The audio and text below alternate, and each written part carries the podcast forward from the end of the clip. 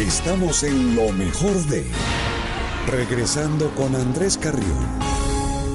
Continuamos. Hay un tema que no tiene una definición, no tiene una salida clara, no se ve la luz, digamos, al final del túnel. Y es el caso Proinco, este caso que eh, ha generado eh, preocupación, eh, alrededor de 1.300 personas serían los clientes perjudicados por el caso, por el caso Proinco. Se han tenido reuniones, se han llevado adelante una serie de acciones, pero finalmente no hay claridad respecto a cómo se va a proceder para la devolución de los dineros que han sido entregados, que han sido depositados en todo este esquema de sistema financiero, de captación de recursos, en fin. Hoy vamos a continuar con este tema que lo tratamos hace unas dos o tres semanas para tener información respecto a cuánto se ha avanzado y de qué modo se va eh, intentando una solución a aquellas personas que digo depositaron dineros. Hoy está con nosotros el ingeniero Edison Aro. Él es el eh, vocero, el secretario de comunicación justamente de esta asociación, de este comité de acreedores de Proinco que se ha constituido. Bienvenido, gracias entonces Edison. Estamos atentos para conocer las noticias que tiene. Y claro, la, pregunta un poco de, cajón que surge es, em, ¿qué, esperanzas hay? Estuvo aquí eh, el señor, el doctor Pedro Carrasco, y él hizo conocer que había ya todo un esquema, que había un patrimonio que garantizaba los depósitos, que había que atender ciertas acciones y que todo se, se iba a cumplir de un modo más o menos ordenado. Pero ustedes, ¿qué es lo que están viendo hasta esta hora? Buenas tardes, le escuchamos. Eh, Andrés, muchísimas gracias. Gracias a usted. Buenas tardes a todos los radioescuchas, a todas aquellas personas que estamos metidos o incorporados dentro de este penoso problema el que nos aqueja desde dos o tres meses atrás que nos enteramos. Bueno, eh, para responder a su pregunta, Andrés, hasta el momento lo único que nosotros hemos recibido son propuestas y promesas. Ofrecimientos. Absolutamente nada más, nada en concreto. Eh, últimamente, pues, al inicio fue entregarnos una, unos documentos fiduciarios o, de cesión de derechos fiduciarios en dación de pago, el cual eliminaba la deuda que tenían con nosotros, ante lo cual nosotros fuimos muy enfáticos y no aceptamos eso. Fuimos muy claros en decir que eso no era un camino para nosotros porque no teníamos ninguna garantía de los pagos futuros. Posteriormente se acercaron algunos financistas o algunos inversionistas que hicieron algunas propuestas, pero no se llegó a ninguna conclusión o, algo concreto en forma ¿Inversionistas que tenían afanes de comprar las propiedades de una fórmula de esas o qué? Inversionistas que tenían afán de invertir en los proyectos. Eso, allá. Para que estos se desarrollen y en el futuro se pueda recuperar nuestros recursos. De eso es lo que habló el doctor Pedro Carrasco en la reunión pasada, en cual nos ofrecían hasta el 2020 nuestros acreedores. Incluso él señaló aquí que tenía una empresa que estaba interesada, una empresa norteamericana, me parece que era. Sí, efectivamente existía una empresa norteamericana. Lastimosamente eso no se ha, no se ha, podido concretar hasta el momento. Eh, particularmente en forma personal y todos los miembros del comité hemos hecho un seguimiento exhaustivo de todas aquellas promesas o aquellas propuestas, pero lastimosamente ninguna se llega a, consolidar y eso es lo que más nos preocupa. Estamos ya tres meses a vísperas de, de, concluir un proceso eh, eventualmente legal, que es lo que está haciendo la Fiscalía, pero independientemente de eso, lo que a nosotros nos interesa es la recuperación de nuestros Ahora, Pero había un esquema, un cronograma, digamos, de devoluciones. Entiendo que una primera parte era aquellos que tenían depósitos pequeños, digamos. Ah, tampoco se les ha devuelto. O sea, para ponerlo en términos más, más fáciles, ¿se ha devuelto a alguien? ¿Alguien ha recibido un centavo de devolución o nadie? Que nosotros tengamos un conocimiento claro de aquello, a nadie. A nadie. Salvo que hayan entregado algún valor en forma específica sin conocimiento nuestro, pero eso es, no creo que sea factible, no creo que sea posible, porque definitivamente no existen los recursos para ello. Cuando el doctor Carrasco se refirió al patrimonio, yo digo y sugiero que se deba sustentar lo que están diciendo en cuanto al patrimonio, porque es, es importante que nosotros sepamos si realmente ese patrimonio existe. No puedo decir que no existe, no puedo decir que sí existe porque no lo podemos constatar. Hemos hecho algunas investigaciones que nos dicen lo contrario, pero sin embargo, no puedo verificar ni ratificar lo contrario porque no tengo documentación sobre en mi mano para poder decir estos terrenos que dicen existir no existen o sí existen. porque de no hecho, tengo de hecho un- sí existen, o sea, hay algunos casos puntuales que se conocen. En fin, lo que no sabemos es si el valor de esos inmuebles, de esos terrenos, de esas propiedades van a poder cubrir los eh, compromisos que tienen con ustedes. Yo aspiro a que sí, Pensaría uno que sí, ¿no? aspiraría que sí. Lastimosamente en el camino nosotros hemos, nos hemos encontrado con muchos tropiezos. Insisto, al no tener una documentación no puedo decir estos son los documentos que me validan la información que yo tengo.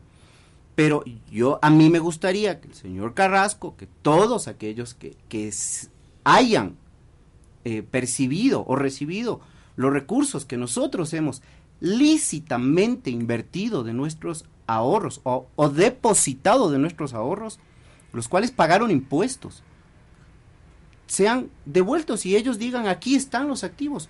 La única forma de creer que esto sí es realidad es que nos devuelvan los recursos. Nada No, más. Esa es la cosa, pero están en una dificultad y por lo tanto habría que ver alguna fórmula para que se vendan esos inmuebles, esas propiedades, esos activos y con eso se pueda atender las exigencias de ustedes.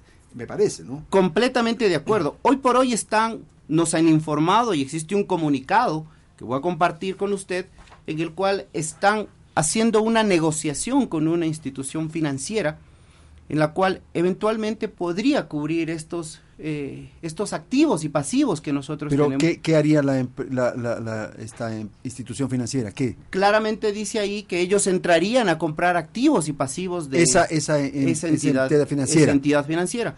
Se ha guardado la reserva del caso, respetamos esa reserva porque no podemos eh, coadyuvar o, o- o detener cualquier posible negociación que nos facilite a nosotros la devolución de los recursos. Pero, insisto, cualquier tropiezo que se pueda dar, no nos pueden responsabilizar absolutamente de nada a nosotros, No, ¿y los qué, acreedores. pero ¿y por qué los van a responsabilizar? Eventualmente porque nosotros hayamos comunicado, eventualmente porque nosotros hayamos que, nos hayamos quejado o algo por el estilo. Y eso No, lo digo si enfáticamente, ellos- a nosotros no nos pueden responsabilizar de absolutamente nada. Ellos hacen este comunicado es justamente para hacerlo público, supongo, ¿no? Exactamente, este, es un, modo que este- este es- un- sí, este es un documento público. Pero, pero esta podría ser una esperanza, pues, si es que se logra eh, llegar a un acuerdo con esta institución del sistema financiero ecuatoriano. Así en términos generales le mencionan para no eh, comprometer a, la, entidad o a la institución financiera.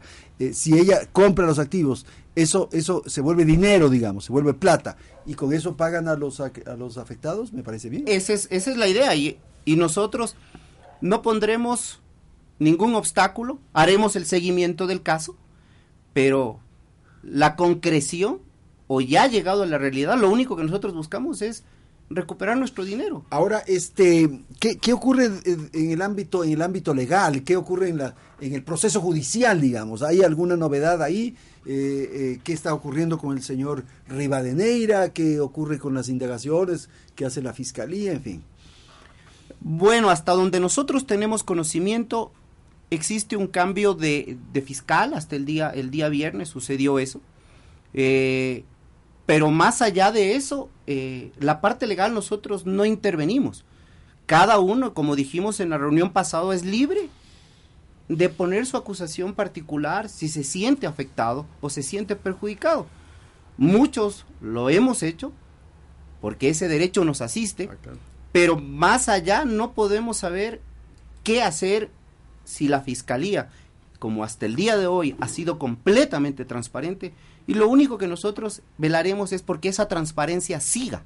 Nada más. Más de eso no podemos influir en los procesos decisorios de las partes legales. Pero, pero eh, por ejemplo, en el caso particular suyo, que usted señala que ha puesto la, la denuncia, la demanda, ah, ahí hay un trámite, hay un proceso que se está de- desarrollando. entiendo, Claro, ¿no es eh, ahí los abogados son los Los que están encargados. interviniendo. Los que pero, están. pero, pero la fiscalía juega un fa- fa- factor, un, un papel fundamental, sin duda, pues, ¿no? Efectivamente, Se- por son eso. los que tienen que investigar, que tienen que indagar, en fin, y eso están haciendo, que están haciendo. Sí, existe una, un gran trabajo de la Fiscalía eh, hasta donde yo sé y de acuerdo a lo que me ha informado, los han informado los abogados, existen varios tomos, cerca de 20 mil o 15 mil páginas, 15 mil hojas que existen dentro de este proceso, que para nosotros es, demuestra que existe un trabajo y existe un trabajo de la Fiscalía tratando de saber a ciencia cierta qué es lo que sucedió con nuestros recursos y qué sucedió si es que existe o no existe responsabilidad, eh, responsabilidad. Nosotros no podemos decirlo porque no somos un juez. Ahora, alrededor de esto lo que ocurre es que uh, las compañías estas que constituyen, digámoslo así, para entender más fácil, el grupo Proinco, algunas de estas compañías están en, eh, en proceso de de liquidación, están eh, sometidas a una acción de la superintendencia, ¿no? De la superintendencia. Entonces, eh, ¿el liquidador también tendría que responder en este caso, cree usted o no? Bueno, aquí, aquí yo quiero aclarar algo. La, la empresa que se encuentra en liquidación es Proinco Sociedad Financiera. Esa es la que está bajo la tutela, el control de la superintendencia de, bancos. De bancos, correcto. Y las otras tres que están bajo la superintendencia de compañías no están en proceso de No están en proceso de liquidación, ah. están en un proceso de intervención, están intervenidas las compañías desde el año pasado y ese es un, un control o un supervisor que tienen que hacer las, las entidades de control. No puedo entrar a, a averiguar cuáles son las funciones ni definir cuáles son las funciones de estas de estos funcionarios, pero lo ideal es que hagan un seguimiento estricto y espero que lo hayan hecho en su debido momento, no, no ya post-mortem, sino en forma anterior. Anterior. Dígame una cosa, Edison, este, el, sistema financiero, la banca, en fin, uh, tiene un fondo de, de, de, seguro, un fondo para, para justamente proteger este tipo de situaciones. ¿Ustedes en este caso no se pueden beneficiar de esto? Ah, lastimosamente o aparentemente no. Eso los abogados están en ese proceso. Pero ustedes sí están tras de esa posibilidad, digamos. También estamos dentro de esa posibilidad porque las inversiones en su gran mayoría, no en su totalidad, en su gran mayoría se hicieron a través de Proinco Financiera, que estaba regida por la super de bancos y que tiene el seguro de depósitos, que, garantiza a mediante un seguro de depósitos. Pero al hacer negociaciones entre Proinco Financiera y las empresas que nosotros conocemos, que, se vincularon en este proceso, eh, dejamos de, todavía no está definido, pero dejamos de pertenecer a ese, a ese, a ese seguro. Pero ustedes depositaron en Proinco, entidad financiera, en fin, ¿no es cierto? En su gran mayoría. Y nunca, particularmente, si puedo decir, porque el resto de personas no, pero nos han dicho que no, pero en forma particular nunca nos devolvieron un solo centavo. No, claro, no se les ha devuelto. Pues. Entonces, cualquier negociación que se haya hecho posterior a eso, que hayan, que, que aparezcan documentos de ese estilo, pues sí estarían siendo afectados realmente a la verdad. No sé, no sé cómo funciona eso y por eso es que, le hago la pregunta en el sentido de que eh, la entidad que debería responder directamente por los depósitos de aquellos que depositaron, que entregaron el dinero en Proinco, eh, eh, Sociedad Financiera, es la superintendencia de bancos. La superintendencia de bancos debería decir, responder con este seguro, pienso yo. Esa es la idea, lastimosamente. Una de las de las circunstancias fue que en determinado momento, cuando nosotros se vencieron las pólizas de, de, depósito, dentro de, de Provinco Financiera, eh, se acercaron a cambiarnos esos documentos por pagarés y por contratos de, derechos fiduciarios de diferente manera para no eh, pagarnos esos, esos recursos. Entonces, mediante algunas figuras o argucias legales que podríamos llamarlo, pero en sí nunca nosotros hemos recibido un solo centavo por esos. Y cuando todo esto se destapó, entendimos específicamente qué es lo que estaba sucediendo. Muchos de esos documentos pues no han sido legalmente instrumentados. Y eso pues en la parte legal, los abogados son los que están definiendo cuáles son los procesos a seguir. El otro elemento que también yo he escuchado, que eh, se comenta, y es que este, estas empresas y el propio Proinco, en fin, tiene accionistas, ¿verdad? Son personas que son, son dueñas de estos negocios, pongámoslo en esos términos. Salvo el caso del señor Rivadeneira, que está en este momento detenido, todos sabemos aquello eh, los otros accionistas que deberían responder frente a esto tampoco dan la cara o qué es lo que ocurre? Lastimosamente no. Muchos de los representantes legales eh, que también eventualmente en algunos casos eran accionistas, eh, pues ya no están, o sea, simplemente desaparecieron inmediatamente de la detención del señor Rivadeneira, desaparecieron y, y, y no tenemos hacia dónde recurrir. O sea, el este único interlocutor que, que, da la cara y que está enfrentando esto es el señor Pedro Carrasco, ¿verdad? Sí, él es un, un vocero. Un vocero. Es un vocero. Es el representante del, grupo. Sí, es el representante del grupo. Eh, lastimosamente. él, él, está haciendo los mejores esfuerzos, me parece que hay una buena voluntad. Personalmente lo conozco a Pedro y me parece que, está en ese afán. Hemos tenido conversaciones muy largas con él acerca de este tema. El objetivo es recuperar nuestro dinero. O sea, a nadie, a ninguna de nosotras, de, las personas que estamos al frente, nos, nos, ha gustado estar aquí. Cada uno tiene su actividad individual. O sea, nos tocó porque las cosas se dieron así. Por mí, yo sigo en mi trabajo, no ha pasado absolutamente nada pero lastimosamente las afectaciones son cerca de 96 millones de dólares y eso, hay que dejarlo que claro. A 96 millones de dólares. 96 millones de dólares. Y del patrimonio a ustedes más o menos, claro, sin, sin precisión, pero como decimos habitualmente al ojo, ¿cuánto cree que podría tener o cuánto se podría valorar eso? A ver, aventurarme a decir cuánto es, ellos dicen que son cerca de 60 millones de dólares más carteras por recuperar. Con lo cual habría para responder. Con lo cual habría, pero ya a los hechos nos remitimos y hay carteras que no son fácilmente cobrables, eh, hay carteras ya perdidas, dichos por los mismos ejecutivos, y, eventualmente los terrenos podrían valer tal vez un poco menos de lo que ellos dicen. No puedo asegurarlo porque no tengo los documentos de respaldo.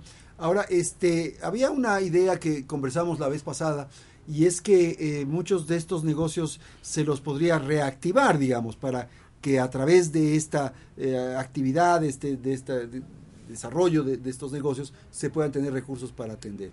¿Esa es una opción que ustedes la barajan o ya a esta hora creen muy difícil? A ver, la reactivación, compra de los, de los instrumentos financieros a través de cualquier entidad financiera, la reactivación de las empresas, eh, son caminos.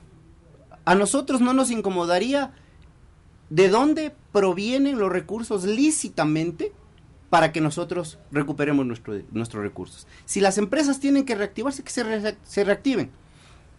En el futuro las entes competentes tendrán que tomar sus propias decisiones sobre la duración de estas compañías o no. Nosotros no somos, el comité no es parte, no es juez en este sentido para decir la empresa continúa o no continúa. Ahora, esta posibilidad de, de, que una institución del sistema financiero ecuatoriano adquiera activos y pasivos de las empresas, esta, esta posibilidad entiendo que incluye los, los, los inmuebles, digamos, los predios, los terrenos y toda esta cosa. Hasta donde yo sé y de acuerdo a la propuesta que nos han presentado, porque existe un flujo inclusive, obviamente los flujos son tablas de Excel que se las puede armar, o sea, no es no, no tiene no son certezas, no son, certezas. Para si eso sucede para nosotros es e, es una es una sería una alegría.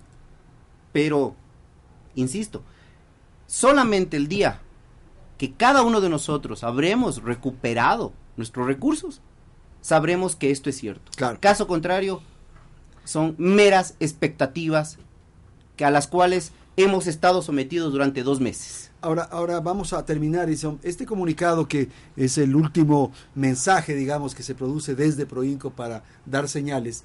Está suscrito por Pedro Carrasco Dueñas, representante del Grupo Proinco, y Benjamín Osorio Vargas, presidente del Comité de Acreedores. Encargado. En, Encargado, sí. En todo caso, daría la sensación entonces que es un acuerdo ya con ustedes, ¿no? No, si usted lee en esta parte, donde justo donde yo lo subrayé, sí, sí, presidente comité, de acreedores E. Sí, donde está un círculo. Ah, informa, ya. Informa. Esa es una fe de recepción, ¿ok? Porque está, nos están informando que eso, eso está sucediendo. Y nosotros bueno, lo recibimos. Pero quien informa es Benjamín Osorio. Si alguien informa es porque sabe, pues. Sí, a nosotros nos han informado de estos acuerdos. Y nosotros respetamos los acuerdos que estén llegando, más no podemos garantizarlos porque nosotros no hemos estado dentro de estos procesos de negociación. Está el señor Osorio, pues. Está el señor Osorio firmando se como supone que él conoce en la presentación de no solamente el señor Osorio, sino todo el comité se nos hizo una presentación de estas eh, esta propuesta. Y eso fue comunicado a todos los acreedores para que sepan, nuestra, nuestra función es informar, mas no es ni juzgar ni legislar, porque no, el momento que nosotros tengamos información, ellos van a ser atendidos. Listo, señor. Muchísimas gracias al ingeniero Edison Aro. Él es el vocero o secretario de comunicación del Comité de Acreedores del caso Proinco. Nos ha visitado aquí en la cabina para hacernos conocer esta situación por la que están atravesando aproximadamente 1.300 perjudicados que no saben bien cuál va a ser el desenlace respecto a los dineros que por diversas circunstancias en distintos momentos depositaron o entregaron a Proinco, sociedad financiera o a las empresas o a las compañías vinculadas a este grupo. Gracias por atender este diálogo. Usted tiene una reunión con el fiscal, me, decía saber que eso está previsto para mañana. Sí, eso está previsto para el día de mañana a las 2 de la tarde.